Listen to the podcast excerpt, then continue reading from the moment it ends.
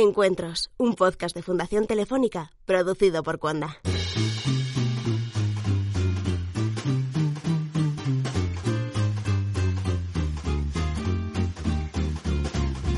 Buenos días, buenas tardes o buenas noches. Bienvenido a Encuentros, el podcast del espacio Fundación Telefónica en el que disfrutas de manera íntegra de los eventos que suceden en la Fundación. Hoy hablamos de contracultura.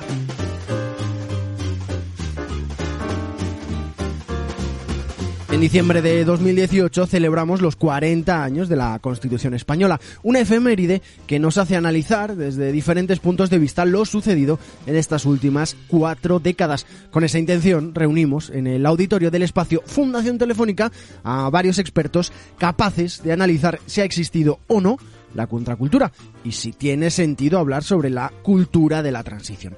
Dirige la charla la periodista Mariola Cubels y debaten sobre estos y muchos otros temas relacionados con el precepto de la contracultura la crítica de arte Mary Cuesta, la escritora Belengo Pegui y los periodistas Jesús Ordovás y Jordi Costa. Que lo disfrutes. Encuentros, un podcast de Fundación Telefónica. Buenas tardes, bienvenidos a todos. ¿Qué tal? ¿Cómo estáis? ¿Bien?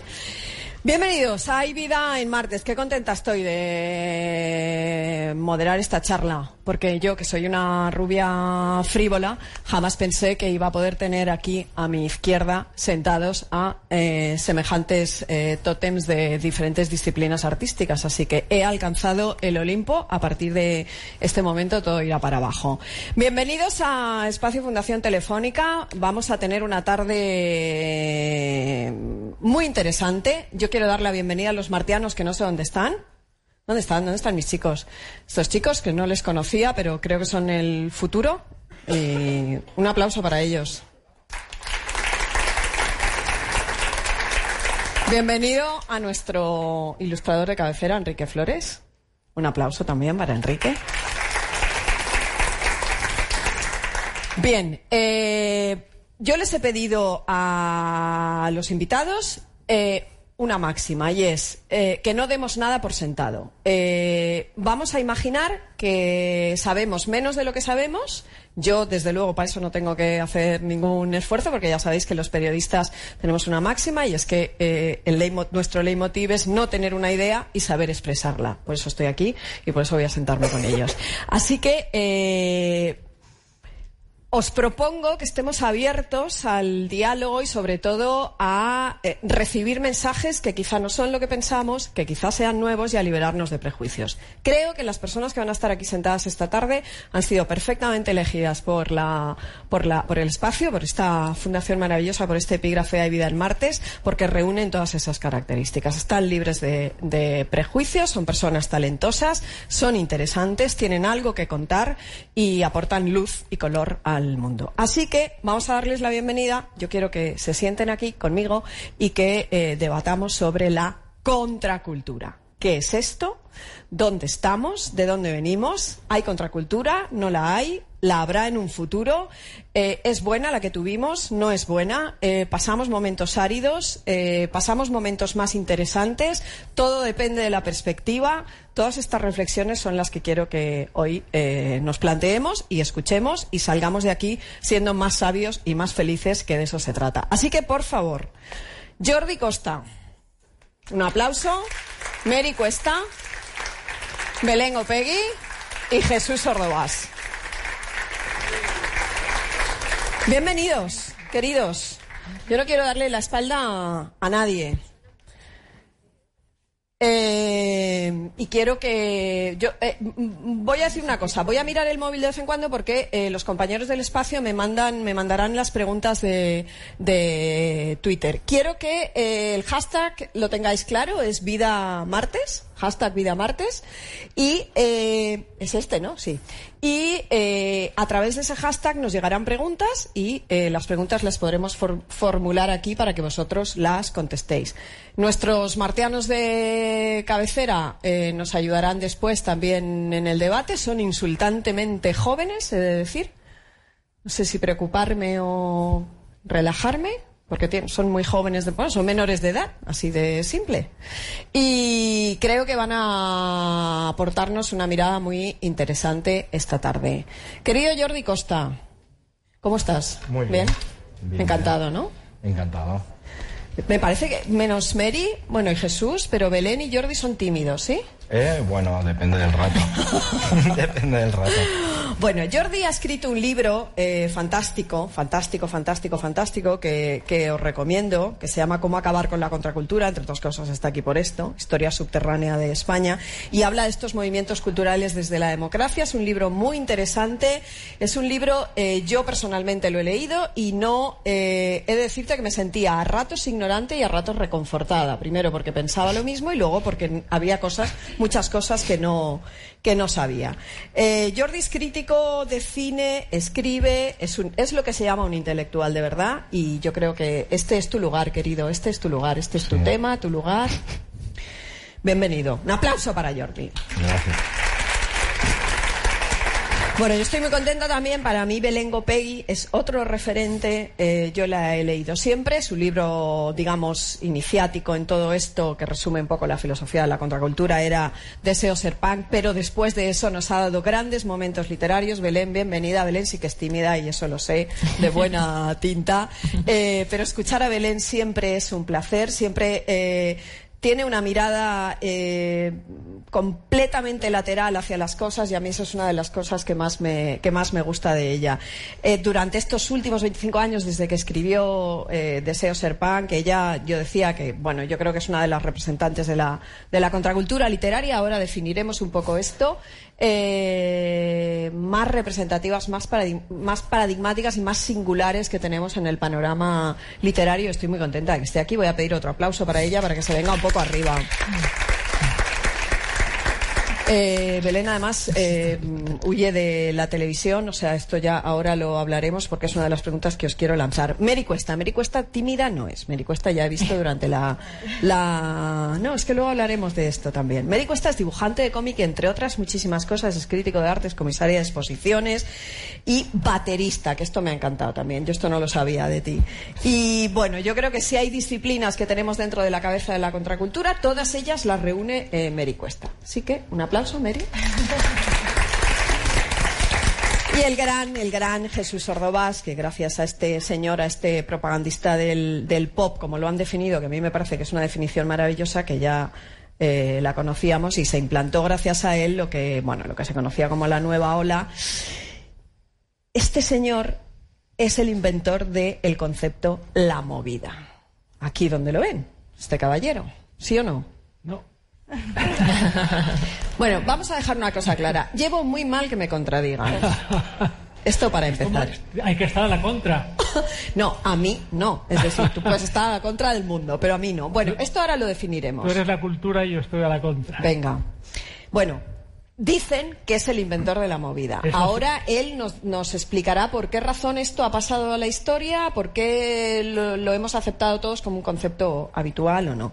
Eh, Jesús, sabéis que tiene dos libros muy interesantes que me ha dado, bueno, creo que son interesantes. Mucho, mucho. Porque no lo sé. Uno se llama Fiebre de vivir y esto no es y el otro se llama Esto no es, no es Hawái y hablan exactamente de lo que vamos a hablar esta De tarde los 70 y los 80.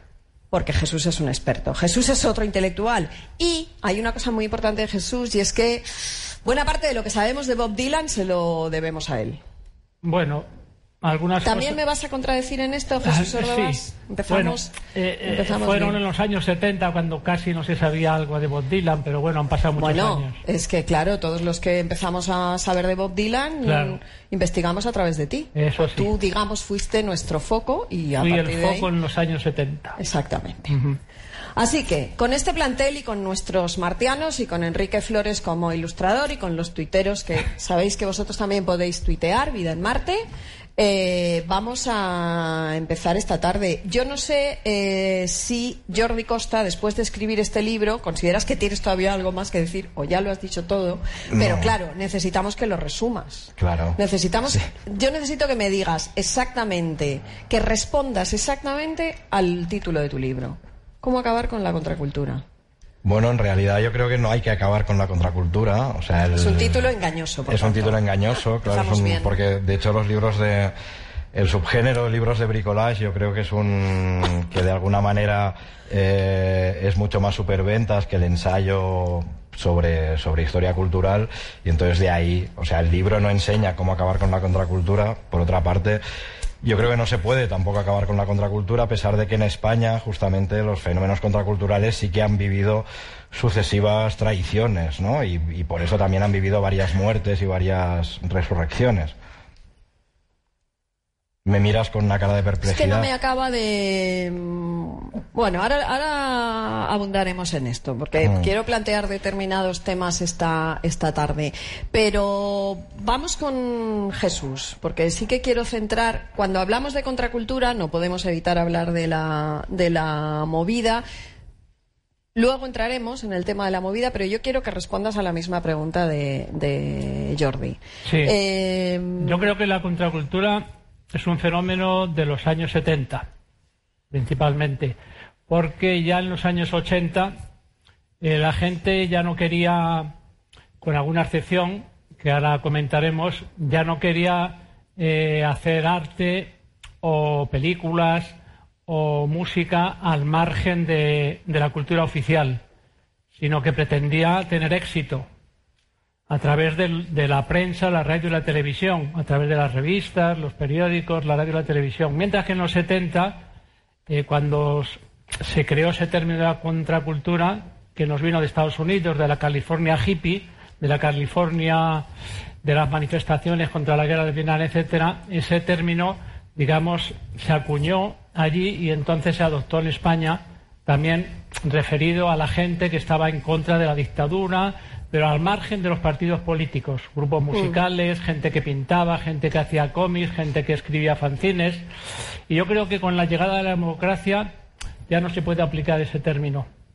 Pero entonces es que, claro, se nos queda muy acotado en un tiempo muy definido Sí, los años 70. y te circunscribes casi. Entonces, claro, todo lo que ha venido después, ¿cómo lo Bueno, es calificamos? Por ejemplo, pues Almodóvar no es contracultura en los 80, porque una persona que ha recibido Oscars y que ha aceptado los canales Ya no oficiales, es contracultura. que ha aceptado los canales oficiales para darse a conocer, eso no es contracultura.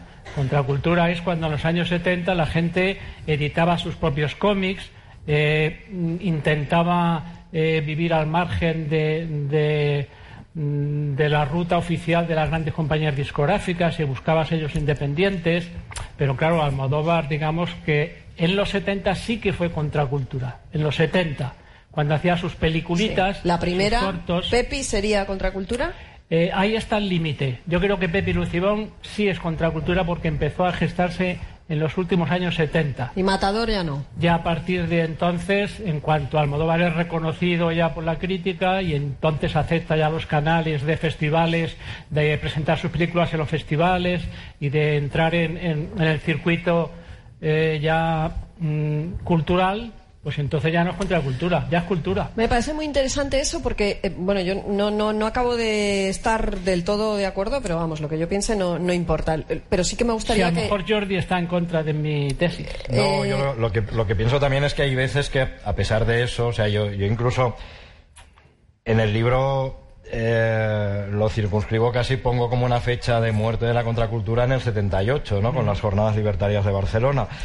Pero creo que a pesar de eso, cuando he dicho que la contracultura en realidad no llega a morir del todo, es por el hecho de que, bueno, a pesar de que Almodóvar, evidentemente, se, convierte en cultura y triunfa, yo creo que a pesar que en ese triunfo perviven algunos elementos contraculturales y alguna, como mínimo, como sensibilidad, lo contracultural puede subsistir. Y a pesar de que, pues exact- no, precisamente de que en los 80 de repente se celebra el mercado, el triunfo y, y lo productivo vuelve a ser algo fundamental, porque eso también creo que es un rasgo Claro. bastante importante, que la contracultura es improductiva. La contracultura no está ahí para, para generar dinero, ¿no? Ni, ni, ni para salvar una, una economía. Eh, a pesar de eso, eh, sigue habiendo márgenes, sigue habiendo zonas de exclusión. O sea, los fanzines no han muerto. O sea, los fanzines siguen existiendo y, y siguen existiendo territorios eh, fuera de los circuitos de los circuitos principales y hegemónicos. Hay quien decía, bueno, cuando se hizo una, una encuesta sobre cuál era el lugar de la contracultura, eh, creo que más de una voz dijo la contracultura hoy sería lo que no está en las redes, lo que no está, lo que no resulta visible en la era de lo hipervisible, ¿no? Belén. Eh, ahora, ahora te doy paso, Mary. Eh, claro, yo no sé, Belén, tú empiezas a crear, a escribir, a ser una creadora y a generar contenidos más tarde de lo que marcan ellos dos, ¿no? Y yo a ti sí que te incluiría, desde mi ignorancia supina, te incluiría en, el en un fenómeno contracultural. Mm. Yo no sé si tú te ves en esto, estamos equivocados, hablamos por hablar, de, o sea, utilizamos en vano ese término. Claro, es que hay dos, dos maneras de entender la, contracultura. Una es una manera sociológica, que creo que es la de Jesús, ¿no? que es un periodo acotado en el tiempo en España, representado por las personas que él dice. Y otra creo que es la que propone, eh, propone Jordi de forma más abierta, que es, aunque él habla de esa etapa, pero también habla Creo que dices algo así como un ideario que pretende abolir eh, el, régimen en, todos los aspectos, no solo políticos, sino las formas de vida. Para mover los cimientos. Claro, como una manera de enfrentarse a la cultura, ¿no? Eh, a la cultura dominante. Entonces, en ese sentido, la contracultura es siempre un movimiento dialéctico. Desde mi punto de vista, el problema es que, como la, si defines contracultura contra la cultura dominante ya te limitas, porque, porque ya, ya el enemigo ha elegido el campo de batalla. Entonces yo, yo lo que cuestiono es la definición de cultura. Entonces, si, si cuestionas ya la definición de cultura, entonces puedes incluir en la contracultura prácticas que no se suelen incluir. O sea, no tienes por qué limitarte a la sección por así decir, de cultura y espectáculos y hablar pues solo de música, de libros y de cine. Puedes hablar pues eso de de un movimiento, pues el movimiento que hubo en, en Ike, en la fábrica de camisas, cuando se apropian las obreras de la fábrica, todas las prácticas culturales que crearon durante años allí, para mí eso es contracultura. Pero para eso tienes que impugnar un poco la, definición clásica de cultura. Mary, ibas a decir algo. Sí, estoy muy de acuerdo con lo que va a decir Belén. Para mí la contracultura es un espíritu básicamente es el espíritu de lo contracultural, con lo cual, en efecto, la definición que circunscribe nuestro querido amigo Pues, eh, por un claro, es muy, está muy acotada a España, además una temática que, que, nos trae hoy aquí, que son los 40 años después de la democracia y tal y cual. Pero en realidad, la democracia, eh, perdón, la democracia, la contracultura es el espíritu que mueve a, ciertas personas a un, en un momento dado creer que es posible hacer o construir un canal alternativo al sistema y poner en, en movimiento y en circulación una serie de producciones eh, culturales entendidas muchas veces de una manera muy amplia, ¿no? A esto me refiero, por ejemplo, con un concepto muy simpático con el de contracultura, que es el de underground. Muchas veces underground, contracultura, ¿verdad? Se confunden.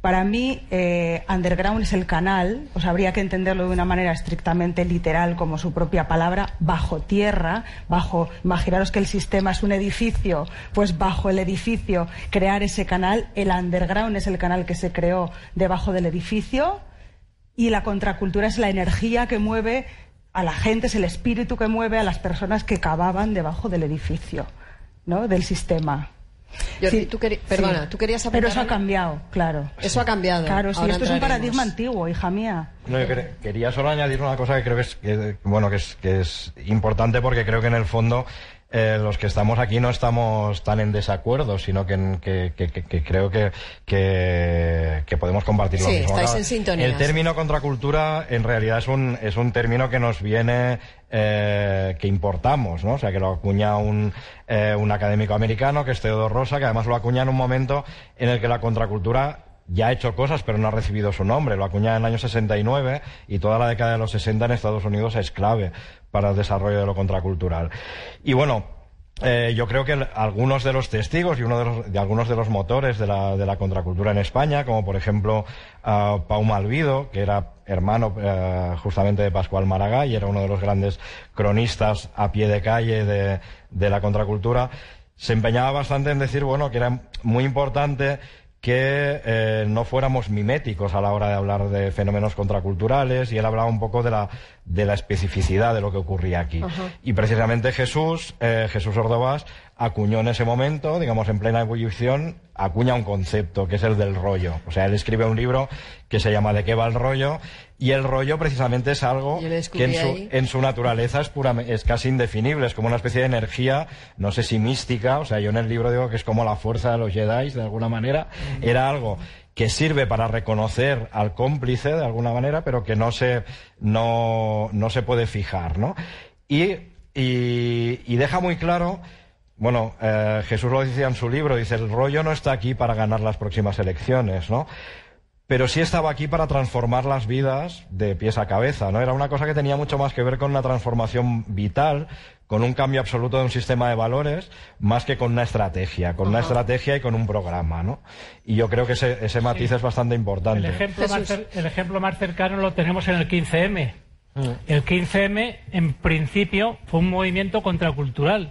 Iba contra todo, contra el régimen, contra la cultura, contra el poder. Digamos que reunía a toda la gente eh, pues reunida, haciendo propuestas, etcétera, etcétera. ¿no? Lo que todos sabéis que fue el 15M. Al convertirse en partido, la mayoría de, de los promotores o de la gente que surgió del 15M deja de ser un movimiento contracultural. O sea, ya es un movimiento que forma parte de la cultura del poder. O sea, Podemos ahora mismo ya no es un movimiento contracultural, ya no va contra el poder. Ellos son parte del poder. Del poder. ujú. Y eso ocurre, Así es que eso- eso ocurre con muchos movimientos que en su principio fueron contraculturales. La revista Rolling Stone, por ejemplo, digamos que fue la Biblia de la música contracultural en los años 60 y 70. La- ahora mismo el Rolling Stone es una revista ya multimedia que se vende en todo el mundo pues como Lola. Es decir, lo que fue en un... Como el Lola, ¿no? Sí, se vende aquí el Lola y el Rolling Stone igual. Puedes Se vende en el mismo lugar, pero no Sí, con la misma frecuencia. hay kioscos en los que tienes el Lola y el Rolling Stone. Es decir, que la Desafortunadamente también. Sí, bueno, exacto. Y lo mismo ha ocurrido con casi todos los proyectos que nacieron contraculturales. Por ejemplo, las comunas. Fue un- era romper un poco la idea de la familia tradicional. Pues todas las comunas han acabado como unos grandes fracasos.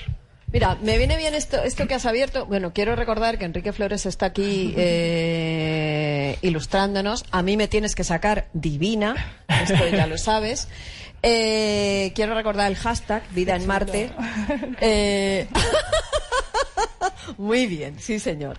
Bueno, yo quiero abrir otra, quiero citaros, eh, hacer, daros una cita porque quiero, eh, me viene muy bien esto que decís, porque claro, yo deduzco que, por tanto, la contracultura, yo no había visto a mi compañera que está traduciendo al lenguaje de signos eh, toda nuestra conversación, menudo curro, la pobre, traducirme a mí. Eh, Mm, hay una maldición china que dice ojalá vivas en tiempos interesantes. Eh, bueno, yo creo que el aburrimiento es una virtud cívica. Esto es una opinión personal también. No sé, luego debatiremos. Y que, por lo que decís, claro, solo se puede hacer contracultura cuando estás a la contra. Sí, exacto. Bien. Contra cultura, es decir, contra el poder. Vale, eh, por tanto, claro, luchar por la democracia puede ser muy excitante, pero todos sabemos que la democracia en sí misma, cuando ya es buena, pues es un muermo en ese sentido, ¿ya? ¿no? Entonces, ¿cómo te pones a luchar contra eso? Y hay una cita eh, de Harry Lim, que es el antagonista del tercer hombre, que a mí me gusta mucho, eh, que dice, en Italia, en 30 años de dominación de los Borgia, no hubo más que terror, matanzas, guerras, pero surgieron Miguel Ángel, Leonardo da Vinci y el Renacimiento. En Suiza, por el contrario, tuvieron 500 años de amor, democracia y paz. ¿Y cuál fue el resultado? El reloj de Cuco. Muy bien. bien. ¿De qué me, ¿Para qué me sirve la anécdota? Para abrir ese debate. Quiero que me digáis entonces si estamos abocados a, en tiempos de paz, en tiempos de no lucha para revertir el sistema, no crear nada valioso, nada valiente, nada arriesgado. Esa es mi pregunta. Es que siempre ¿Quién- habrá, siempre habrá un poder, siempre habrá un poder contra el que hay que ir, siempre, siempre. El poder económico, el poder político, el poder, o sea, el poder cultural, el poder los controla absolutamente todo. Es decir, ahora mismo alguien se puede creer libre por, a- por decir una barbaridad, una locura, una tontería o algo maravilloso en Internet. Sí, pero Jesús, no es lo mismo luchar contra la dictadura, contra un sistema mm, em, objetivamente malo, ¿no? Eh, que luchar contra una democracia establecida, con sus pros, con sus contras, Sí, pero en las la- que todo el mundo más o menos tiene... Hay muchos tipos de democracia, Sí. casi todas las democracias están súper controladas. Sí, Sí, eso está claro, Jesús. Pero no, te- lo que quiero. Lo que quiero saber es vuestra... Belén, ¿tú qué, qué, No, qué dices? O Mary, algo- tú dices... ahora sí. hablo yo, pero que te he visto con ganas de hablar dos veces. Eh, sí, lo que pasa es que ya no me acuerdo porque es lo que iba a decir. Eh, luchar, es decir, yo creo que lo que tenemos también un poco mitificada es la contracultura, precisamente. O sea, es un mito también esta idea de lo contracultural es aquel momento en el cual estás luchando y salen las cosas más arriesgadas, más frescas. Bueno, sí, es un, digamos, una bolsa oficial, cultural. ¿no? Contra lo Eh, establecido. Sí, es una bolsa cultural, vamos a llamarla así, en la cual sí que surgen eh, algunas eh, improntas espontáneas, salvajes, etcétera, pero tampoco es aquí el recopetín, te quiero decir, tampoco es lo deseable y que si no estás en- luchando en contra de un, de un eh, gobierno, eh, bueno, iba a decir fascista, no por no decir, eh, bueno, una, una, exacto, por, eh, contra Franco, lo que sea, resulta que estamos todos súper tranquilos se y no hacemos no nada. pasa nada. Sí, sí, sí. Pues me refiero que, mm, que hay diversas situaciones, que tampoco tenemos que la contracultura eh, tenerla mitificada como que es el lugar ideal para el crecimiento de lo, de lo especial, de lo salvaje y de lo privilegiado. También en situaciones como las que vivimos ahora, que estamos en paz, pero a ver, tampoco estamos en una situación social. Mira Vox, ¿no? Te quiero decir, ¿no? Está surgiendo. Es decir, hay muchas situaciones, nosotros no vivimos divinamente. Y sin embargo, también en esta situación eh, surgen eh, improntas interesantes artísticamente. O sea, que un poco también para desmitificar como que la contracultura es ese paraíso maravilloso utópico en el cual los artistas crean mucho mejor. Belén, Sí, ¿tú qué yo, yo también estoy de acuerdo con que esta idea, es decir, la, la cita esta del tercer hombre es un pelín tramposa porque, claro, eh, primero coge a una gran potencia como era Italia en aquel momento que no es en absoluto equivalente a lo que ha sido. A ver, es una cita muy efectista, sí. pero quedémonos con... Sí, sí, sí, no, pero que, que es una cita que se usa mucho y como has citado un proverbio chino, hay otro que me gusta mucho que dice algo así como que los hombres y las mujeres se parecen más a su época que a sus padres, ¿no?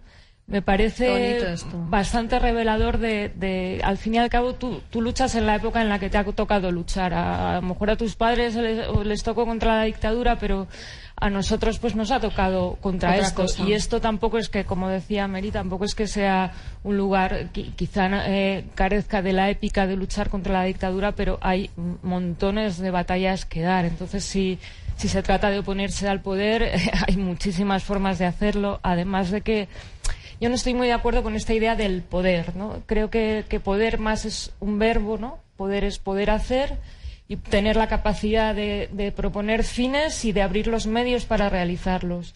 Entonces, lo que hay que oponerse es contra las personas que teniendo, y las empresas, y lo que sea, y los eh, gobernantes, aquellos que tienen esa capacidad y la, lo utilizan mal, pero no con el poder en sí mismo, porque si, si lo están utilizando bien y para el beneficio de todas las personas, cosa que no ha sucedido, pero podría suceder, pues no creo que, sea necesario. ¿no? Sí, no, yo iba, yo iba a apuntar que, que precisamente creo que, que, el- que la cuestión es que la, o sea, la guerra no ha terminado. O sea, que eh, en el momento en que Rosa, que es el hombre que acuña el, el nombre de contracultura, escribe su ensayo, El nacimiento de una contracultura, identifica un enemigo común a una, una serie de fenómenos diversos que coinciden en el tiempo, ¿no? El movimiento hippie, la oposición a la guerra, a la intervención americana en Vietnam, el interés de los jóvenes por las eh, por las filosofías orientales, eh, la psicodelia, las revueltas estudiantiles, etcétera, etcétera. Dice, bueno, todo, es- todo esto es una rebelión contra un poder concreto que él denomina tecnocracia. La tecnocracia sigue ahí, aunque ahora la llamamos neoliberalismo, ¿no? Sí. Eh, y digamos, el, no tenemos dictadura, pero tenemos una dictadura de mercado. Tenemos un mercado que mm, sigue el, el- el frente abierto.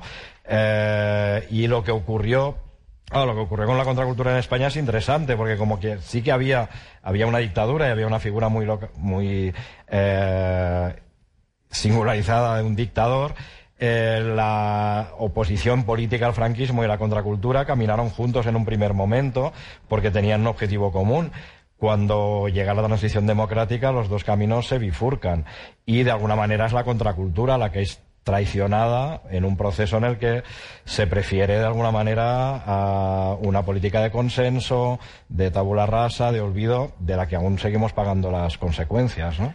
Eh, eh, Jesús, yo eh, quiero ir a la, a la movida porque mm, hay enemigos de la movida como concepto, como corriente. Yo no lo he entendido demasiado bien, pero empiezo a ver ya diferentes eh, puntos de vista y me parece interesante.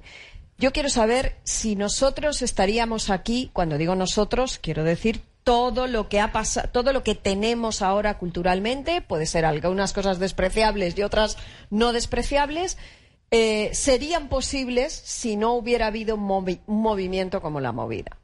Es una pregunta concreta. Apuntando el discurso que habéis hecho aquí Jesús vosotros. va a la suya. Yo le hago ha- una pregunta, pero él tenía en la cabeza. Sí, era para continuar con el discurso Va. que Pero luego vosotras. contestarás a lo mío. Sí, claro, exacto.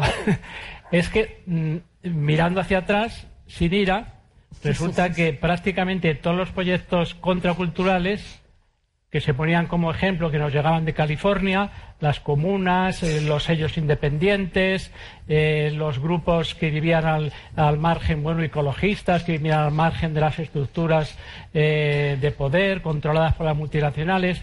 Prácticamente todos los proyectos esos, tanto en Estados Unidos como en España y como en otros países, han sido un rotundo fracaso.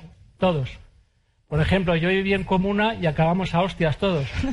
Pero no solo mi caso, es el caso de todo el mundo que ha estado en una comuna. Si ya un matrimonio es difícil de, de sobrevivir al matrimonio, Sí, imagínate lo que tú. debe ser eso, sí. Yo he vivido en pisos con seis personas y hemos acabado todos fatal. O Pero por- mal, sí. Pero sin embargo, la familia que ellos querían desestructurar se desestructuró. Sin embargo, la ecología hoy es más fuerte que Claro. nunca. Eh, A eso me refería yo. Muchísimos de los valores Bueno, que entonces se promovían hoy forman parte. eh, Mm, eh, el- el- los géneros medias. que empezaban a cuestionar hoy están a más medias, porque, cuestionados. porque los productos ecológicos están controlados por las multinacionales ya.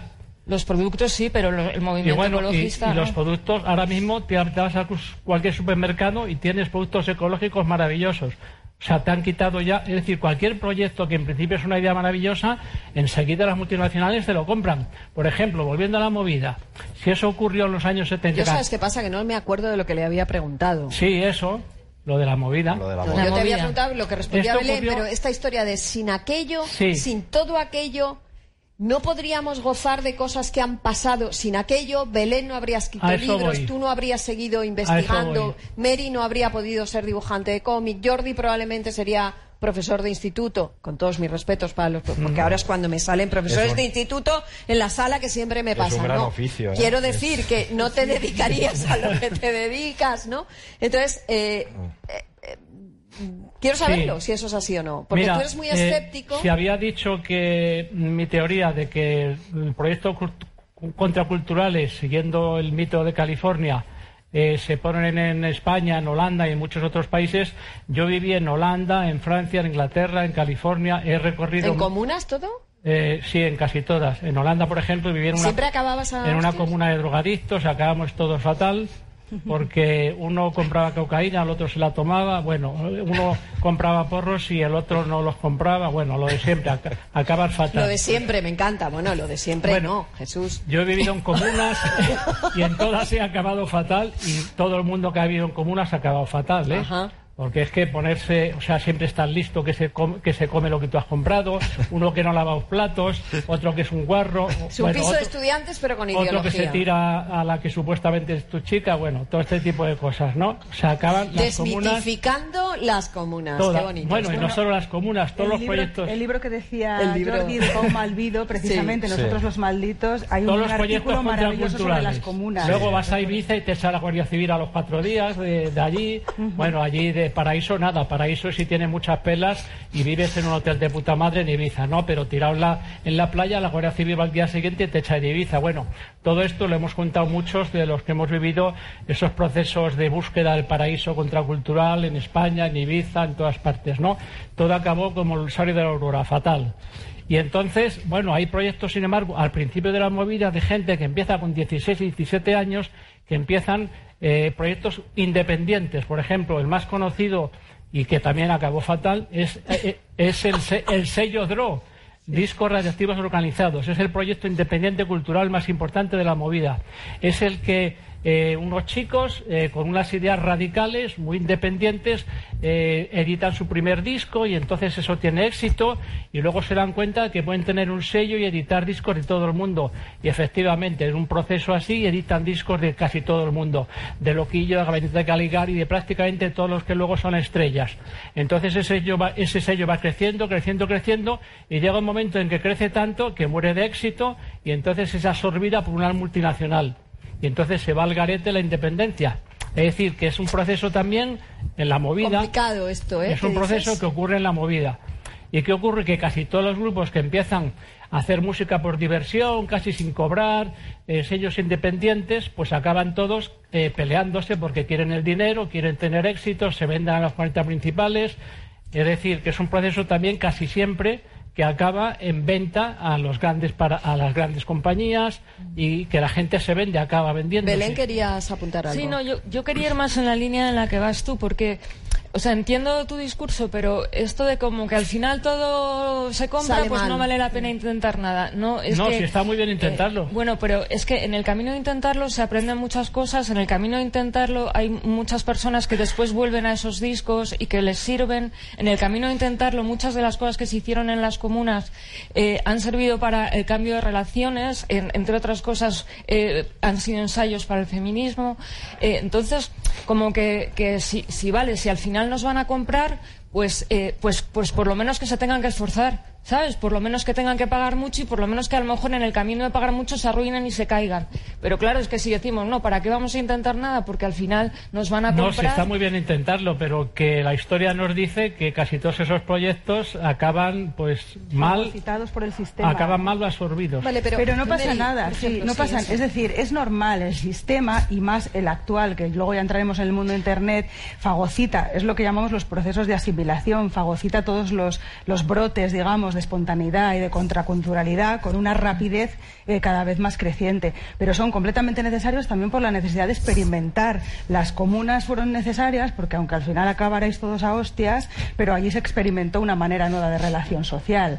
Y eso es lo que, de lo Sí, que, dice- sirve lo que también la apunta Belén, que luego contracultura, ¿no? hemos, hemos eh, derivado en otros modelos familiares, en otros modelos de relación. Y un Probablemente apunte- sin las comunas no lo habríamos experimentado. Mira, hay un apunte sobre la eh, movida madrileña desde la persona que no la vivió, porque yo he nacido en el 75, con lo cual, so- con lo cual soy de las que cuando la movida la veía en la tele, ¿no? Veía la bola de cristal. O sea, que soy generación posterior. ¿De qué ha servido la movida para las personas humanas de este país? Pues yo supongo que para gente de mi generación y posteriores sirve como modelo, pero mm, tampoco, de nuevo, no hay que mitificarla. Es decir, No. también hay que pensar que había otras movidas en paralelo que, se, que estaban ocurriendo, el rock radical vasco, por ejemplo, la movida viguesa, toda la eh, escena del rock and roll en Barcelona y de los mods también que también sabemos que la movida pues tiene ha sufrido y, eh, una instrumentalización eh, por parte eh, política, ¿no? Y también eh, eso la ha hecho eh, erigirse finalmente como un producto de referencia. Nos sirvió porque veíamos modelos igual que la gente que eh, los transexuales veían a Bowie o a Amanda Lear y es un modelo que cuando tienes cierta edad necesitas. Lo ves en la tele y creces gracias a él. O sea, que nos sirve como modelo, pero que tampoco lo vamos a mitificar. Déjame que pienso yo, ¿no? apunte una cosa con esto que dices de la bola de cristal, que es verdad que lo tenemos todos en la cabeza como un referente bueno que nos pasó Sí. durante tiempos televisivos y hace poco hablando con un compañero guionista de televisión me dijo una cosa que me dejó loca, me dice, bueno, no olvidemos que todos los que vimos la bola de cristal y se supone que tuvimos una serie de, adquirimos una serie de conocimientos y de estética visual en la bola de cristal, luego nos comimos con patatas inmediatamente después, sin solución de continuidad, a Leticia Sabater, en la misma tele, te quiero decir. O sea, que no es aquello de que aquello creó escuela y... Eh, ¿quién, qué y Miriam Díaz Aroca, las dos, una detrás de la otra. Quiero decirte que eh, pensemos esto, o sea, que no es que aquello sentó unas bases No. que ya fueron definitivas y que ya no nos íbamos a comer después mierda. no, no, no, pero Después, germinó después- una, una semilla en quien tenía que germinarla. Sí, sí, es que es una reflexión que ya yo nunca está. me había hecho, me la Sí, hizo sí. mi compañero guionista y dije, tampoco había necesidad que yo ahora desmitificara una de las pocas cosas en Sí, de hecho- pie que me quedan. De hecho, también hay todos los programas de televisión que pretendieron hacer algo nuevo, distinto, actual salvaje, moderno, abierto, progresista, como se entienda, acabaron todos eh, despedidos en la cárcel. Bueno, en la cárcel no, perdona, a punto, a punto de entrar en la cárcel. Carlos Cena o Paloma Chamorro tuvieron juicios, ¿no? Mm. Incluso yo tuve que ir a juicio para que no me echaran de Radio Nacional. Es decir, por poner a siniestro total. Eh, eh, o sea, eh, que intentar llevar pro- y- una- proyectos contraculturales a medios como eh, la radio y la televisión en nuestro país, a pesar de que hubo una apertura, pues acabaron todos mal. Eh, va- vamos a ver cómo va Enrique, nuestro compañero Enrique Flores, que va muy bien, como siempre. Muy bonito. Muy Qué guapo. bien eso. Es que yo como no sé hacer nada en, con las manos, o sea, me parece un milagro. Eh, a mí me gustaría mm, borrar ese concepto de inicias algo interesante culturalmente, pero si tienes éxito, se invalida. No, no se invalida. Únicamente que hay que aceptar, o sea, llega un momento en que tienes que aceptar esa situación. Si Almodóvar eh, quiere tener, o sea, hace cosas libremente y nadie le dice lo que tiene que hacer y son buenas las películas que hace y encima tiene éxito, oye, estupendo, y encima ahora mismo puede hacer lo que quiere. Gracias precisamente a haber tenido éxito. Es decir, Claro, que claro, Almodóvar es una persona libre ahora mismo, gracias a, a haber aceptado los canales de comercialización y de haberse. de Claro, haber- a eso claro. voy. O a lo mejor al contrario, a lo mejor ahora es cuando no es libre, ¿no? Eh, la, la cuestión es que sea o no cuando, como sea ahora, eso sí que no invalida lo que hizo antes. O sea, que un No. proyecto no, no acaba cuando termina, eh, dura todo el tiempo. Duran las primeras cosas que hizo Almodóvar, Almodóvar y duran las de ahora, que uno puede pensar, pues estas películas donde la gente vive en estas casas a mí no me interesan porque no conozco a nadie que vive en estas casas. O a lo mejor puedes decir, oh sí, qué belleza y qué estética. Pero eh, puedes tener ese juicio sobre eso y puedes tener un juicio mm, sobre lo que hizo antes. No, no, No, sí, Sí, Jordi sí, tiene una mirada muy interesante también sobre todo el universo Almodóvar, porque me parece que el universo Almodóvar tiene mucho que ver con, con todo esto que estamos hablando y es un poco pionero en tantas cosas, ¿no, Jordi? Bueno, es que yo, yo creo también un poco con... Estoy de acuerdo con lo que ha dicho Belén, que yo creo que la contracultura o, o las ideas que estaban en, en el aire también funcionan un poco...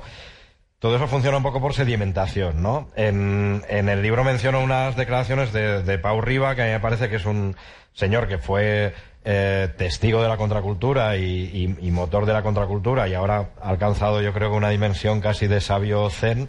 Y decía, bueno, es que la contracultura eh, no estaba programada para, para llegar al poder, eh, simplemente consistía en poner sobre la mesa una serie de ideas y una serie de cuestiones. Desde el momento en que esas ideas y cuestiones siguen estando ahí, pues por ejemplo, en, el último año hemos visto cómo pues el feminismo de repente llegaba a, colocarse en el discurso público de una manera tan central como no lo había estado antes. Ah, la lucha feminista precede a la contracultura, o sea, no es una medalla que se tenga que poner la contracultura, pero estuvo, digamos, fue una de las direcciones de, de la revolución contracultural. De repente, en, ningún momento puedes prever cuándo una de esas ideas que manejaba la contracultura Va a pues va a alcanzar su aceleración y se va a poner en, en primera línea, ¿no?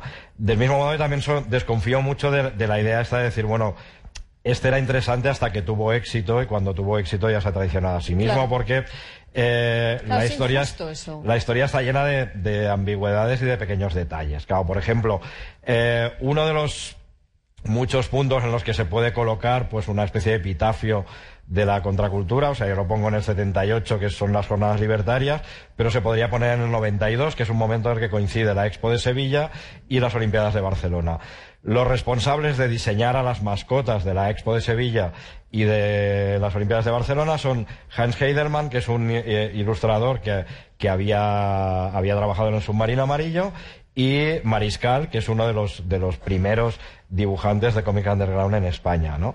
Eh, claro, evidentemente dices, bueno, el- estos que habían habían nacido en plena contracultura, de repente lo que crean es una especie de marca corporativa de algo de lo que va a surgir merchandising y que está plenamente inserto en la cultura del mercado. Yo no, no, no he tenido ocasión de conocer a Hans Heidelmann, pero a Mariscal sí que he tenido ocasión de conocerlo, ¿no? Y lo que sí sé, vamos, de, y Sí. de, de primera mano, es que en el momento de may- mayor pico de triunfo de Mariscal, un momento en el que él eh, tiene que crear un estudio de animación para hacer la serie de Kobe, para hacer los álbumes de Kobe y todo. En ese momento no se olvida de ninguno de sus amigos de comuna. O sea, todos sus amigos de comuna artistas. Bueno, de todas formas, están- Javi, Javi es especial. Por eso, pero que, que, que Javi dices en el momento en el que se convierte un poco en la idea esta del, del artista que ha traicionado el ideal, sigue eh, manteniendo una especie de, Es que de, de- sí, de pura, de eso, de, de, 50 años de- después. de sana inmadurez contracultural y de, y de, y de lazos afectivos contraculturales Sí, se siguen manteniendo ahí, ¿no? Eh, voy a abrir otro tema, otro debate sobre la televisión, porque aquí se ha citado y yo quiero saber, eh, quiero saber cuál fue la última vez de Belén, lo sé, porque el otro día le, oía la, la entrevista en Leitmotiv, eh, cuál fue vuestra última aparición en la televisión eh, generalista. Bueno, la mía hace poco porque yo soy, yo soy colaborador de Historia de Nuestro Cine. Claro, verdad. Y cierto. participo en coloquios y presentaciones de películas, o sea... Muy bien. Esto me, me viene bien para ahora Sí. que en la pública. Eh, Belén no se prodiga nada en la televisión, nunca va a programas. No sé si porque no quieres ir o porque en la tele no hay hueco para voces como la tuya. Bueno, creo que son las dos cosas. Por una parte, eh, no, no he encontrado muchos foros donde yo viera que podía hablar tranquilamente. Normalmente, digamos que el- los programas eh, que podrían haberme llamado alguna vez, pues están muy encorsetados, entonces tienes que hacer cosas que no son las que a mí me gustaría. Pero no te creas No que te me han veo en llamado el hormiguero, mucho, ¿eh? no te veo en el No, no, no, me, no me han llamado casi nada, así que no he tenido muchos dilemas, porque no, no, pero, pero bueno, es que, no sé, cada uno se expresa de otras formas, ¿no? Y, y, a, y a mí es un lenguaje que me cuesta más. Mary, ¿tú? Yo también en Historia de Nuestro Cine, la última vez que estuve hace dos Bueno, meses. viva la pública, Jesús. Tú eres un hombre de radio, tienes muchos foros donde puedas estar, pero eh, ahora os cuento por qué quería Bueno, apuntar yo, esto. yo intenté hacer un programa, un diario de música pop Sí. en la 2 de televisión española. Sí. Se llamó Hip-Hop en 2006. Lo recuerdo. Y me dieron, pues me dijeron, vas a poder hacer lo que quieras, te vamos a dar un, un, un espacio fantástico, aquí tienes realizadores, tienes los mejores cámaras del mundo. Dije, Sé que "Fantás- esta historia no va a acabar bien. Has acertado. Y entonces dije, hombre, fantástico, yo quiero libertad para hacer lo que quiera, traer los artistas que quiera. Yo soy el director, tengo un equipo, y mi equipo lo, lo- lo, eh, eh, son las personas que yo quiero y contraté una serie de guionistas y de, y de gente que trabajaba muy bien. Eh, una chica como Patricia Godes, por ejemplo, que trabajó conmigo también en, en periódicos como Discos Press, etcétera, gente muy culta, muy buena, pues hicimos un centenar de programas hasta que dijeron, bueno, esta línea que estás llevando de traer grupos así que no conoce todo el mundo, en lugar de traer a Alejandro Sanz, en lugar de traer a Rosario, pues no nos, no nos mola, porque queremos aquí pues artistas de relumbrón y tal, ¿no? Yo podía traer a Alejandro Sanz o a Rosalía, bueno, a Rosalía A no Rosalía no la podías traer, A Rosario, en el digo, 2006 a no. Rosario. Ahora, ahora me dirían que llevar a Rosalía, por ejemplo, y a lo mejor diría, pues estupendo, la vamos a traer. Bueno, el caso es que llevaba muchos grupos y artistas Desconocidos. que yo sabía que eran buenos, distintos, y, y bueno, llegaba un momento en que me dijeron que esa no era la línea que querían. Así que me quitaron el programa, como acabaron igual de mal La Bola de Cristal, La Edad de Oro y tantos otros programas de televisión que llevaban una línea pues que a la dirección no le parecía. Ellos prefieren la Operación Triunfo, está muy claro, ¿no? Vale. No, yo os decía esto porque parece que eh, el si tú dices contracultura, la palabra que pones como antagónica es televisión. En cambio, todos tenemos claro cuál es el medio predominante. Sabéis que hay más gente con televisión que con Internet. Eh, la tele sigue siendo absolutamente está omnipresente y tiene una influencia total. Es decir, lugares donde no llega Internet sí que llega la tele. Hay más lugares, hay más hogares con televisión que con agua caliente. O sea, quiero decir, hay menos, hay, hay hogares que no tienen agua caliente pero tienen televisión. Eh, y yo quiero saber si eso eh, ahora mismo favorece, dificulta las expresiones artísticas. Si vosotros creéis que la- todo lo que toca la televisión envilece o mancha eh, un fenómeno cultural, eh, ¿cómo, ¿cuál es vuestro criterio sobre esto? Eh, bueno, yo- Aparte de Historias de Cine, que es un programa fantástico. Eh, bueno, yo como cuando tenía lugar la movida, yo vivía en Barcelona, eh, a mí me pasa un poco también lo de lo de Mary, que para mí la, la movida era un fenómeno que ocurría en, En en Madrid. diferido Mm. y yo era incondicional de la edad de oro y, y también veía la bola de cristal. Y creo Y que... luego Leticia Sabater. Eh, Leticia Sabater no Ya te pilló tanto, mayor, ya te pilló mayor. Me pilló un poco mayor. Recuerdo que esos dos espacios para mí eran una especie de, de educación en, yo qué sé, de educación, no sé si en la insumisión o qué, pero de repente me educaban en cosas que no eran la- las evidentes, o sea, no eran las cosas que me rodeaban tampoco en mi, en mi entorno familiar. Eh, antes recuerdo haber pillado como los últimos programas de un, de un programa en el que se llamaba Popgrama, en el que estaba Manrique y Carlos Cena Sí. también. Eh, y, y bueno, ahora por ejemplo, eh, veo a mis hijos viendo series de animación como Historias Corrientes, Hora de Aventuras, eh, Steven Universe y Tito Yayo, por ejemplo, en las que reconozco que pervive algo de lo contracultural. O sea, son series de animación de autor hechas por dibujantes y animadores formados en una sensibilidad contracultural o postcontracultural. O sea, que la televisión, a pesar de ser pues eso, el medio que en teoría más nos aliena y más nos narcotiza, Vamos a tiene también sus, pe- sus pequeñas fisuras. No, ¿no? vamos a, claro, vamos a hablar de contenidos audiovisuales en lugar de televisión, porque la Mm. televisión como concepto en el soporte, eh, digamos, más habitual y tal, no, yo, ahora ya hablamos de contenidos audiovisuales, la gente Mm. ve, consume contenidos audiovisuales como nunca en diferentes soportes. Lo que pasa es que la televisión generalista sigue marcando una senda y se Mm. supone que eh, bueno, es muy importante, ¿vale? Pero no, quería definir esto, contenidos audiovisuales, por lo que decías de tus hijos, Sí. porque estamos Sí. hablando de contenidos audiovisuales, ¿no? Sí. Eh, entonces yo creo que eso, que, que de repente hay, hay fisuras, ¿no? Y, y de repente ahora también estamos, pues eso, como tenemos al alcance más contenidos audiovisuales que nunca. nunca. Lo que sí que es verdad es que la manera en que llegamos a ellos o la manera en que las plataformas que los distribuyen nos programan para consumirlo, eh, hacen que yo creo que el espectador cada vez más sea tratado y se esté convirtiendo más en un cliente que un espectador, ¿no? O sea que yo recuerdo que al ver una actuación en la Edad de Oro intentaba ir a las tiendas de discos a ver si había un disco de, yo qué sé, de los Residents o de Taxido Moon y, y ahora de repente creo que eso, que, que cada vez la manera de aventurarte fuera del que, es, del, de que sería tu círculo de intereses habituales es más problemático, porque te mueves alrededor de lo que te recomienda Spotify, lo que te recomienda Netflix, lo que te, o sea, claro, siempre tienes tiempo de investigar y de aventurarte e ir más allá, pero creo que sin darnos cuenta mm, nos están transformando a todos en clientes y nos están dirigiendo cada vez más al tipo de cosa que nos encaja como eh, consumidor.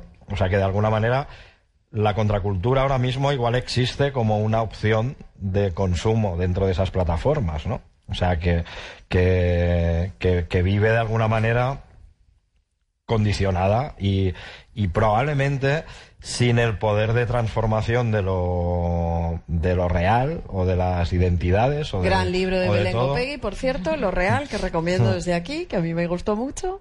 Pues eso, o sea, sin el poder de transformación que podía tener en ese momento, ¿no? Entre finales de los 60 y los 70. Vale, eh, yo eh, quiero... Eh, ah, sí. Sí, no, no, que, que quería comentar sobre esto porque me ha interesado mucho lo que dices, porque normalmente cuando se habla, muchas veces, sobre todo en el ámbito literario, ¿no? Se dice, por ejemplo, los poderosos saben que tienen que eh, mm, conquistar la imaginación de, de los sometidos, ¿no? O se dice, el campo de batalla está en la imaginación y en la cultura, pero siempre hablamos de campos de batalla menores, como es la literatura, que no deja de ser un sitio marginal, eh, la música que no llega a las, a los grandes eh, plataformas, que también es una música marginal, y cuando se trata de de verdad en los espacios donde la imaginación se coloniza, ahí la cultura no tiene medios de acceso y nadie habla de esto cuando debería ser el verdadero proyecto porque, porque la repercusión es eh, muchísimo mayor. Eh, tanto si el proyecto es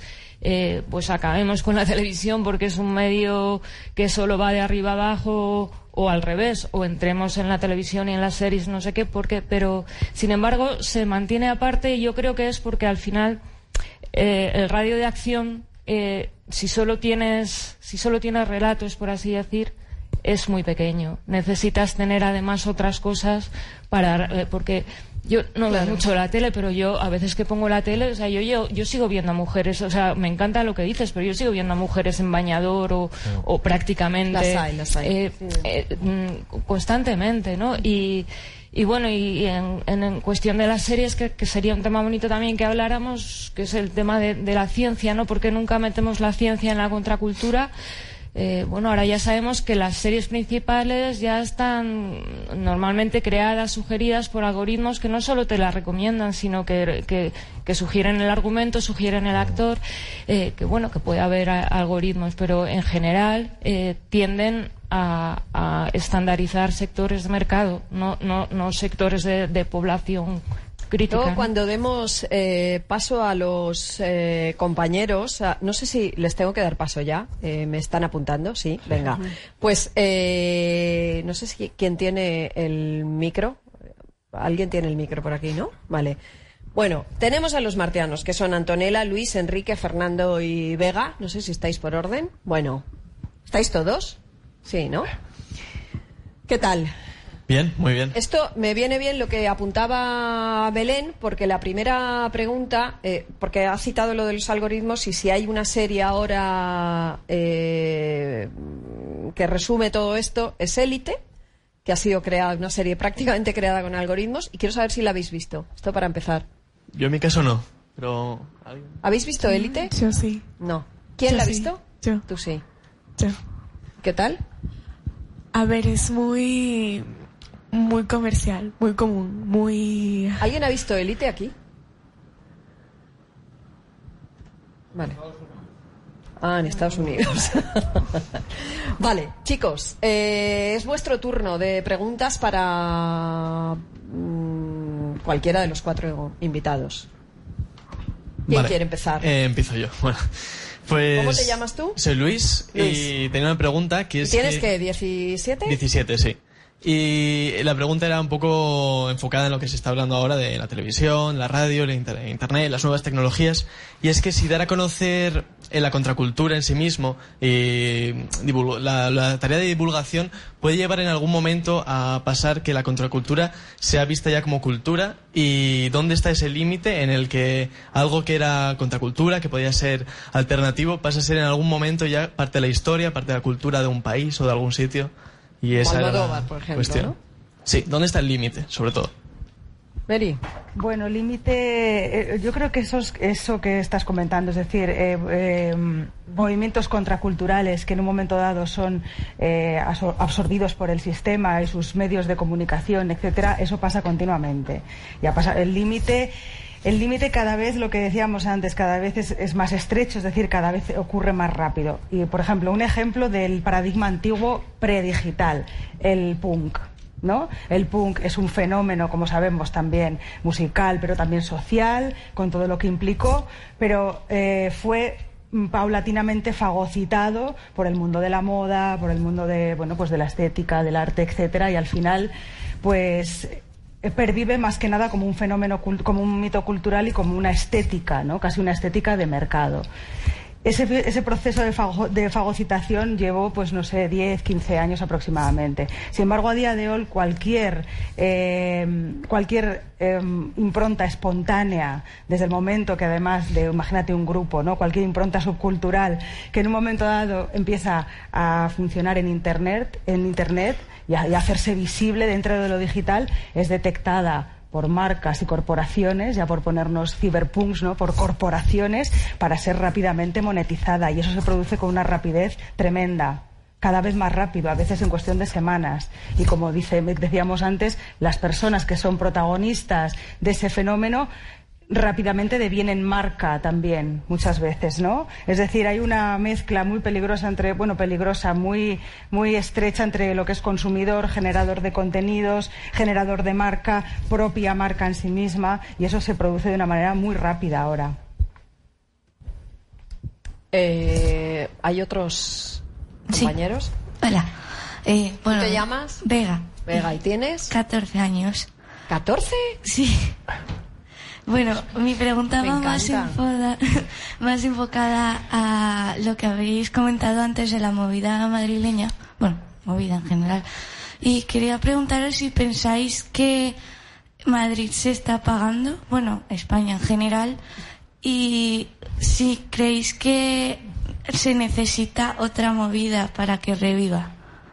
Bueno, yo lo que veo es que si en los años 80 había cinco clubs funcionando, Rocola y tres más, o cuatro más, la Sala del Sol, etcétera, ahora hay 50. Ahora mismo, en estos momentos, esta noche, hay más de 50 salas abiertas con 50 actuaciones de grupos de todos los estilos.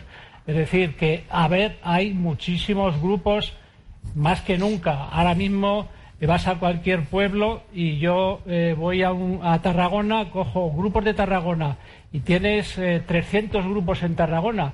En Madrid debe haber 10.000 grupos, es decir, que hay muchísimos grupos, muchísimas salas, muchísimos festivales, muchísimos artistas.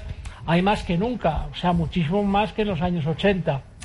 Lo que pasa es que, bueno, mm, a mí sorprenderme, eh, después de haber visto durante 50 años grupos y artistas surgir y morir, surgir y morir, ahora mismo eh, no me sorprende casi nadie de los muchísimos grupos que hay. Sin embargo, a lo mejor a ti, como tienes 14 años o alguien que tenga 16 años, pues ve un grupo punk o un grupo eh, de trap o un grupo de, fra- eh, mm, de hip hop y le sorprende muchísimo. Es decir, que a ver, hay muchísima gente haciendo muchas cosas. Ahora, sorprendentes y creativas y distintas, yo creo que no hay muchas. Dejadme que os haga una pregunta, porque Jordi se tiene que marchar y, y lanzan en Twitter una pregunta para todos, enlazando con los 40 años de la Constitución. Pregunta a nuestro tuitero, ¿qué hay del término cultura de la transición, que parece unificar la cultura desde el inicio de la democracia hasta su posible fin cuando llega el 15M? Y él pregunta si compartís ese concepto o no. Bueno, el, concepto cultura de la transición lo, popularizó bastante bueno Guillem Martínez, eh, que bueno publicó un libro colectivo que se llama CT o Cultura de la Transición y de alguna manera él identifica esa cultura de la transición justamente como, como una o sea como el modelo de cultura que de alguna manera acaba rompiendo esa, esa dinámica de lo contracultural para favorecer una cultura no problemática, una cultura que se asienta justamente en las ideas de, de- mercado, de productividad y que crea de alguna manera una imagen bastante autocomplaciente y de la, de la sociedad democrática española, ¿no? Y asociado a eso hay varias cosas como el mito heroico de la transición, etcétera, etcétera. O sea, claro, la cultura de la transición existe. La cultura de la transición justamente es lo que se, se está intentando combatir desde diferentes frentes, ¿no? Ya sea, eh, yo qué sé, pues desde... Es que el... Claro, desde lo- los puntos desde los que se puede hacer contracultura son muy diversos, ¿no? O sea, desde el ámbito de la, de la historieta independiente al del teatro independiente. Entonces, bueno, la cultura de la transición es uno de los objetos eh, en cuestión ahora mismo y lo está haciendo desde los últimos años, ¿no? Eh, otro de nuestros marteanos. Eh, hola. Eh, Hola, ¿cuál es tu nombre y tu edad ya? Si lo han dicho todos, tú también. Antonella, tengo Antonella. 16. Y mi pregunta es si las redes sociales son un factor importante, ya sea negativo o positivo, en la contracultura. Belén. Bueno, eh, mm, yo creo que las redes eh, empezaron siendo redes. Cuando surgió Internet, de la época del conocimiento libre, en este momento yo creo que la imagen de la red no es demasiado exacta porque están siempre dentro de plataformas, es decir, son espacios cerrados, pero tienen un dueño, ¿no? Una red entiendo sobre todo por eh, algo distribuido, ¿no? Donde tú, yo, aquel eh, es- estamos, pero, pero si, si, si Facebook nos encierra en un lugar, pues estamos en un corral o en un, no sé cómo lo queramos llamar, pero no es una red, ¿no? Dentro de eso, o sea, que me parece que es una, una, una precisión que es importante hacer porque se nos olvida, pero, pero es que hubo un tiempo en que Internet yo podía comunicarme contigo sin tener que pasar ni por Twitter, ni por Facebook, ni por Google. Hubo, hubo ese tiempo, duró poquísimo, duró el tiempo que tardaron las, las corporaciones en, apropiárselo, ¿no? Eh, entonces, dentro de esto, estas grandes corporaciones han creado eh, herramientas que muchas veces las desbordan a ellas mismas, que, están experimentando con ellas, que muchas veces la gente de, vuestra edad o de- eh, eh, les dan más vueltas de las que, de las que estaban pensadas y, se producen fenómenos que, pueden ser contestatarios o contraculturales. Lo que pasa es que, claro, cuando eres contracultural en un, en un circuito, por así decir, o sea, cuando te dejan ser contracultural, porque primero te dejan estar en Instagram, segundo, eh, tienes que dar tus datos para estar allí, tercero, se quedan con tu información, pues siempre es una. O sea, hay, yo creo que hay, hay acción y hay reacción posible, pero siempre que no olvidemos, o sea, me parece que, que que esa acción tiene que, tiene que unirse con la acción que se haga desde fuera para, digamos, hackear estas plataformas, ¿no? Porque si no, pues mm, demasiado contracultural no podrá ser, ¿no? Aparte, Eh, sí, tenemos que añadir una cosa. te- sí. d- Dame un minuto. Es que eh, Jordi se tiene que marchar porque tiene ahora una- otra actividad. Un hombre eh, polifacético y muy ocupado. Eh, y voy a pedir un aplauso para él. Se tiene que marchar. Tenéis su libro en la. Jordi, muchas gracias, querido. Gracias Yo me voy a, sentar donde Muy estás tú y nosotros vamos a, a continuar. Pues Podemos ver la y ilustración de Enrique disculpa. mientras tanto. Muchas gracias, Jordi. Gracias. Yo quería. Mary, tú ibas a decir algo. Sí, era solamente eh, apuntar que en efecto, o sea, las redes sociales son un estrecho corral, son un estrecho círculo, además estrechamente vigilado, en el cual no puedes poner una- unos pezones, por ejemplo, en Instagram. Mm. Entonces, desde el mo- de una mujer eh, desnuda con pezones, hombre, unos pezones dibujados, sí. Y sí están todos los Ah, bueno, claro, me refiero de una mujer. Eh, unos pezones de una mujer no pueden aparecer y otras cosas que bueno que sabemos que dentro que son es un estrecho cerco vigilado con lo cual en efecto el espíritu de la contracultura que es similar o bueno que es parejo al- a lo antisistema no puede estar dentro de un sistema tan absolutamente regulado y normativizado Claro, los dibujos de Nazario pues no pueden estar ni en Facebook ni, ni, ni en ninguna No. red social controlada, No claro. Es- esas No pueden, otras, ni no muchas pueden. portadas de rock tampoco. Claro, eso. Ni igual portadas poco- de libros, ni cuadros. Muchos cuadros te los censuran, bueno.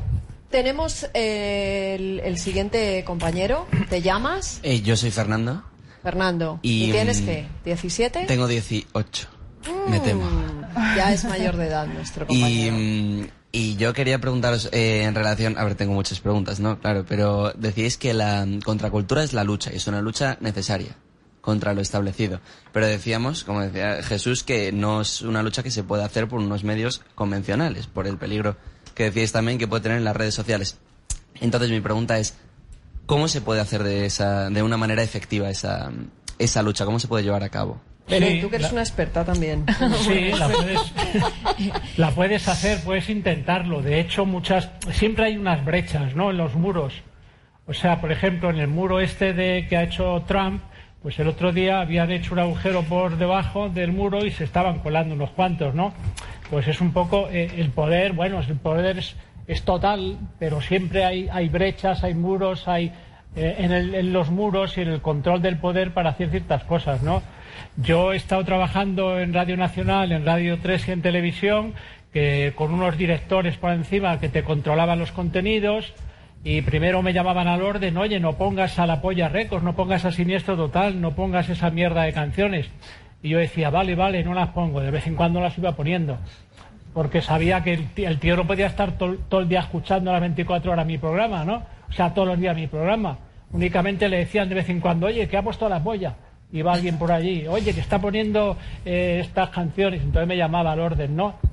Bueno, siempre hay maneras de, dar a conocer lo que tú quieres en las redes, en la prensa, en la radio, en la televisión, o por, o por otros canales, por fanzines que tú editas, por revistas. Es decir, siempre hay que intentarlo, hay que intentarlo.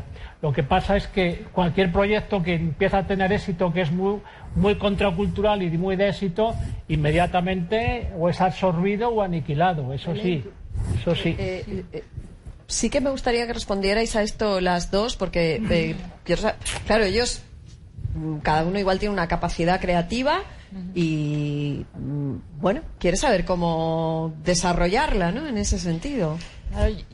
Yo, mi punto de vista es que hay que utilizar todos los medios a, a nuestro alcance, todos. Lo que pasa es que no hay que utilizarlos de manera ingenua. Es decir, no creo que, que haya que decir, bueno, puesto que estas redes están controladas y vigiladas, nos vamos fuera, porque, porque entre otras cosas lo que están haciendo es reduciendo tanto el fuera que, que, que nos autolimitaríamos quizá en exceso, ¿no?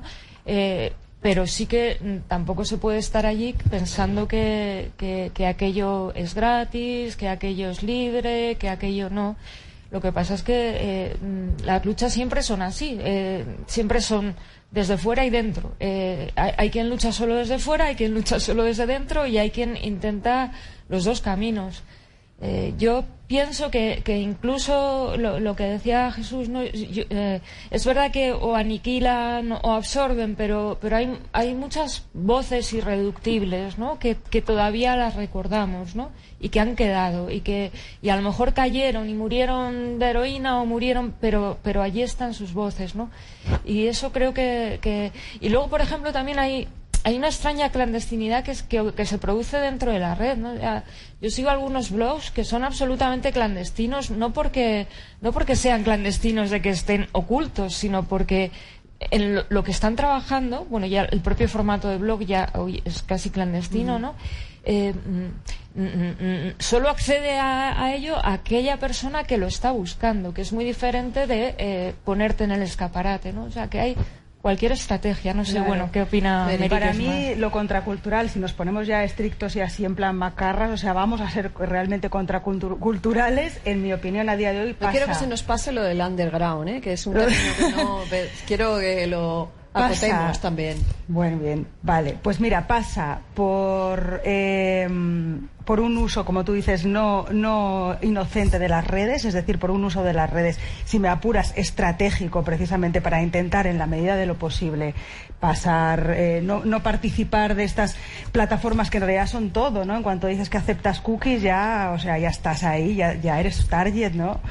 Es decir, Sí, por una... aceptar cookies, ese gran concepto. Es sí. decir, pasa por un uso estratégico de las redes o directamente ser contracultural. De verdad, sería no utilizar las redes para nada. Es decir, eh, evitar el- la transmisión de datos. A ver qué tal. Es una apuesta fuerte en el 2018, pero oye, ¿por qué no apostamos Eso es por la eso no transmisión de datos, de por transmitir información, por transmitir emoción, lo que sea, contenidos, no por datos? Hacer lo que hacen los rockers de la Gran Vía. Estar ahí, por ejemplo. Ahí Oye, dando- tenemos, Eso, tenemos dando- un- otro, otra pregunta por Twitter de Adrián Hernández, eh, que es calendano en Twitter, que habla del trap, nos pregunta por el trap. Eh, y dice eso, como movimiento surgido fuera de la presión del sistema, él quiere saber en qué dimensión cultural situáis a ese un nuevo género, no solo musical, sino más allá, como el trap, y qué criterios marcan un hito contracultural, y él pregunta si el gusto estético es uno de ellos o no. Es verdad que sobre el trap se habla mucho, yo eh, tengo más dudas que certezas sobre como casi todo, y me gustaría vosotros que sois más expertos que me, que me iluminarais. Que nos lo explique Adrián Bogel. Que nos Venga, lo ¿qué es el trap? Adrián Bogel y él. ¿Eh? Es mainstream Es ahora. mainstream. Fíjate. Claro. Ahora.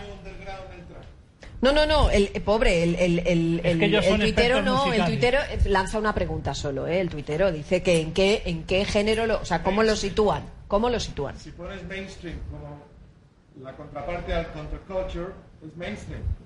Trap es mainstream, lo dicen todos los lados. Ujú. Bueno, no te enfades, que es una... Ya, ya, sí, sí. no te enfades. No, me encanta, me encanta, pero que el es pobre eso lo ha mainstream. preguntado. Claro. Pero no pasa nada, ¿no? Ah. Pero eso no la invalida, ¿o sí?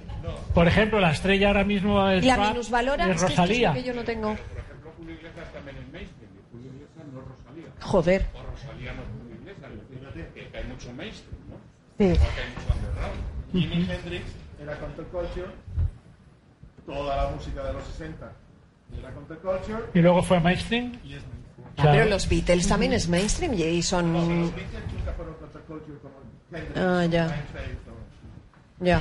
Bueno, en cualquier caso, el trap yo creo que sí que tiene ese halo alrededor que luego se le puede relacionar. Yo creo que de ahí vienen las preguntas también, ¿no? Que sí que se le puede relacionar con lo contracultural, etcétera, pero en efecto es una. ¿Por qué tiene ese halo? Porque nace de los barrios, porque también tiene en sí mismo es una cierta expresión de riesgo y de peligro. De repente es muy feminista, pero también es muy machista. Tiene una cierta capacidad de incomodar todo eso hace que ese espectro eh, que nos recuerde a la contracultura, al underground, etcétera, pero ni es underground ni es contracultural. Para mí es una expresión del mainstream.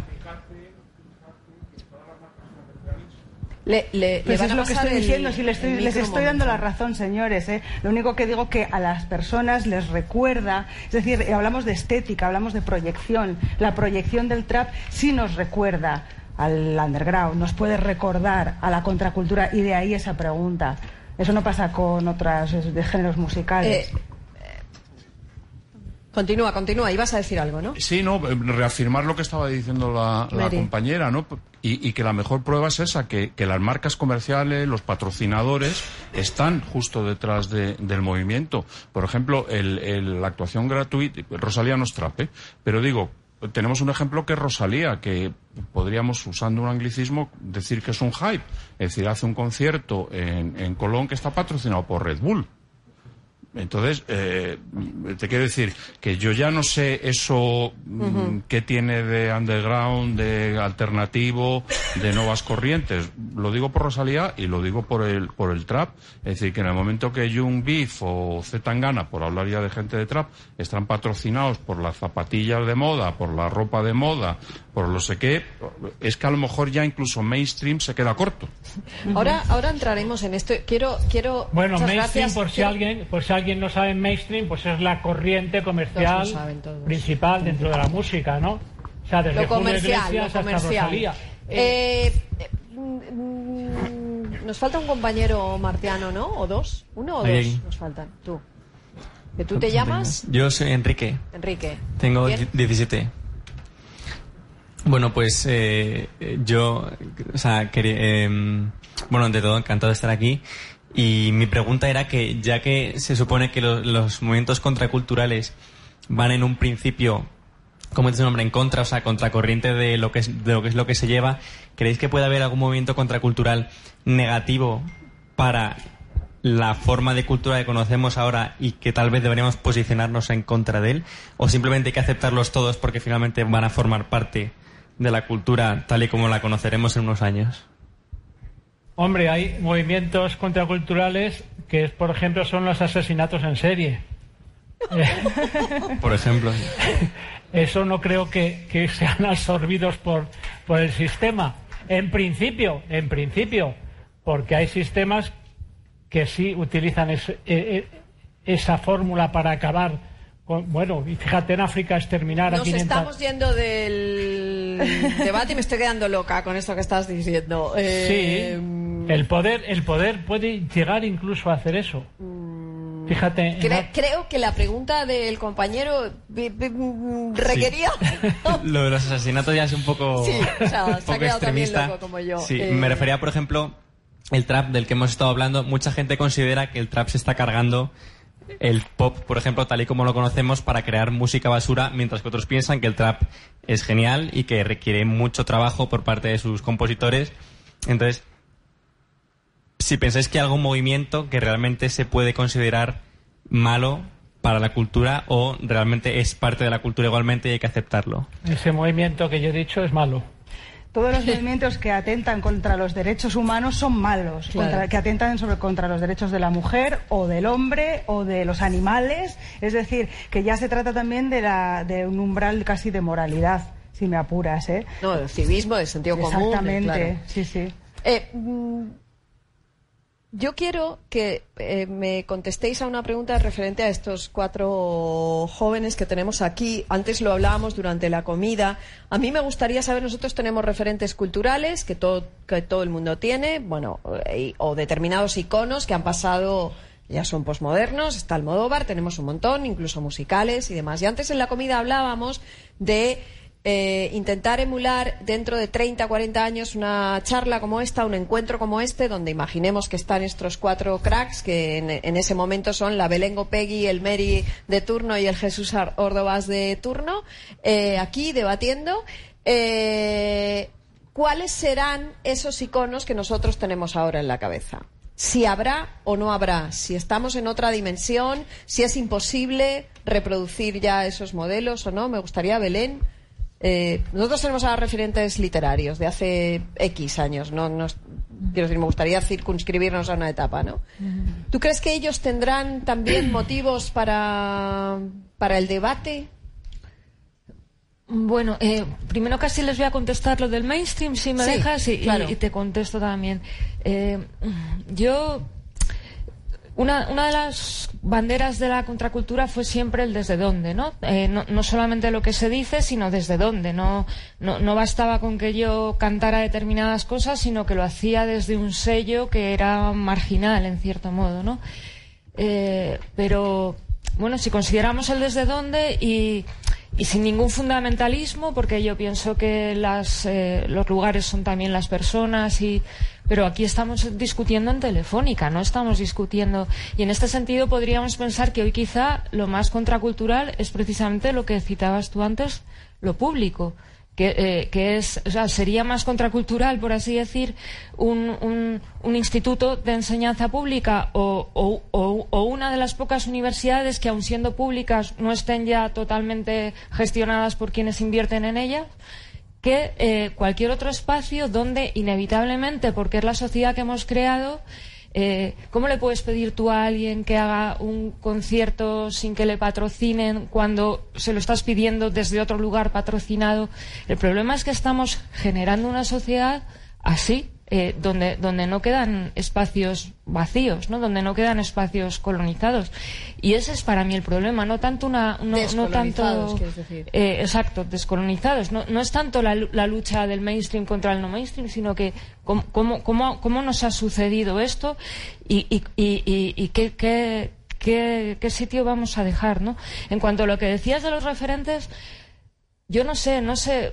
Primero no sé, claro, calculo 17 cuando tengan 47, Bueno, ejemplo, pongamos. sí, o sea- O sea, dentro de 40 años. Yo calculo que dentro de 40 años la crisis ecológica ya sí se, ya sí se estarán sintiendo de tal forma que igual ya no, ya no se cambian no, podéis- los... no podréis respirar, no estaréis aquí porque no podréis respirar. No, sobre todo lo- los móviles, pues a lo mejor ya no se cambian de. No, no, no- se funciona de esta manera. O sea, esto que ahora damos por tan, tan natural y normal, bueno, pues igual dentro de esos años se han tenido que eh, cambiar de relaciones. Entonces, eh, realmente no puedo imaginar más que, más que tenéis un trabajo por delante duro y precioso que es conseguir que dentro de 40 años este lugar sea habitable, ¿no? Bueno. Viva el optimismo de, de Belén, Mary, ¿qué ibas a decir? Bueno, yo vamos a poner que es habitable. Vale, vamos a poner que podemos es todos respirar, sí. Yo creo que eh, el ser humano, o sea, que las personas necesitamos en, en vuestras edades, en las diferentes edades, todos hemos necesitado eh, los referentes que decíamos, ¿no? Sí. Así que seguro que de aquí a 40 años hay referentes concretos que ellos tendrán, que no tengo ni idea cuáles son y por supuesto no me atrevo a hacer una profecía de no sé quién dentro de 40 años va a estar ahí, para nada. Lo que sí creo es que no existirán los debates generalistas como este, en, le- en el que alguien viene de la literatura, yo vengo del arte y tú vienes de la música. Porque a lo que tendemos también en este panorama fragmentario que es Internet es, es un poco, como venimos diciendo, la subculturización de los intereses. Entonces, lo que sí que creo es que las personas poco a poco nos vamos a ir agrupando alrededor de lo que, de lo que nos interesa, nos vamos a ir subculturizando con otros. Así que seguramente no habría un debate como este. Alguno de nosotros podríamos ser un holograma también. O sea, no- igual no existe la carnalidad que tenemos ahora del encuentro, pero sería un debate seguramente temático. No generalista. Creo que el generalismo en general, desa- eh, generalismo general ¿eh? Eh, tiende a desaparecer. Oye, yo quiero, tenemos que ir acabando, me indican mis compañeras. Eh, yo quiero, eh, Jesús, que no se nos pase esto que me has contradecido al principio de ¿eres o no eres el inventor del término la movida? No, porque la movida era algo Entonces, que ¿quién se lo inventó? mm, nadie en particular. Era un término. No puede ser. No, era un término que empezamos a usar yo en las revistas musicales y Umbral. ¿A alguien se le ocurriría, Jesús? No, estaba, estaba en la, en la calle, en la calle, porque la gente decía, bueno, vamos a hacer una movida. Joder, qué movida se ha montado eso. Vente, mañana hay una movida de la hostia. Vale. Era un término que se utiliza también. Es decir, es un teléfono que estaba en la, en la calle. Mm. Es decir, que nadie lo Hay inventó. un señor que dice que se lo inventó alguien. Pues eso, ha- había dos, te- dos posibilidades. Una, pillar, pillar costo. Una, pillar costo. Quiere decir... ¿Pillar una qué? Pillar costo. Ah, costo. Una movida era pillar costo, es decir, comprar sí, sabemos lo que es el costo. marihuana, etcétera, y otra también que iba a haber pues una reunión de gente pasándoselo Vale. bien. Entonces no eras el inventor, pero sí No. tuviste mucho que ver Digamos en, que yo en su génesis y Exacto, en su desarrollo. Yo, utilicé ese término en la revista Discos Press y Umbral lo utilizó pues en los periódicos. Entonces pues todo el mundo empezó a utilizar el término de la movida, que es una manera de englobar todo lo que pasaba en aquellos Bueno, años. Tenemos que ir acabando y yo sí quiero eh, dejar claro una cosa. Eh, estos, estos tres invitados, Jordi se ha ido y también lo tiene que hacer, pero bueno, estos tres invitados tienen que seguir creando eh, desde donde sea. Como decía Belén, a mí me da igual que seáis mainstream o no lo seáis, yo quiero ver vuestras creaciones, disfrutar con ellas, porque hay siempre otro, un espectador aquí que necesita, eh, necesita del arte en todas sus disciplinas. Así que Jesús, abandona tu escepticismo. Yo lo que y- quiero es ver a toda esta gente creativa y que de ahí, de esa parte de la juventud, pues Eso salga, por que salga, que salga un camarón, A eso iba, a eso que iba. salgan unos Rolling Stones. A eso iba. Yo di- si están aquí hoy, eh, estos chavales tienen algo Claro. en la cabeza y evidentemente Esa tienen gente- algo que Esa decir. gente es la que nos va a sorprender. Así que voy a pedir un aplauso para Así ellos, que para ellos son el futuro. Muchas gracias, chicos, por venir. Enrique Flores, muchísimas gracias por tus ilustraciones. Belén, Mary, Jesús, ¿dónde vas? ¿Dónde vas? Ah, que te tienes Ay, que me voy a un evento. Sí, que te vas a un evento. Es que Nosotros aquí, tenemos, aquí todos tenemos eventos. tenemos que acabar. Muchísimas gracias por bueno, venir. encantado. Igualmente. Y a todos, muchísimas gracias al espacio Telefónica por acogernos. Yo creo que este Hay Vida en Martes tiene vida para rato. Seguro que nos sigue dando tardes estupendas. Belén, Mary, es un placer. Igualmente. Y insisto, ¿eh? O sea, tenéis que seguir creando para que nosotros podamos seguir escuchando. Muchas gracias a todos por venir.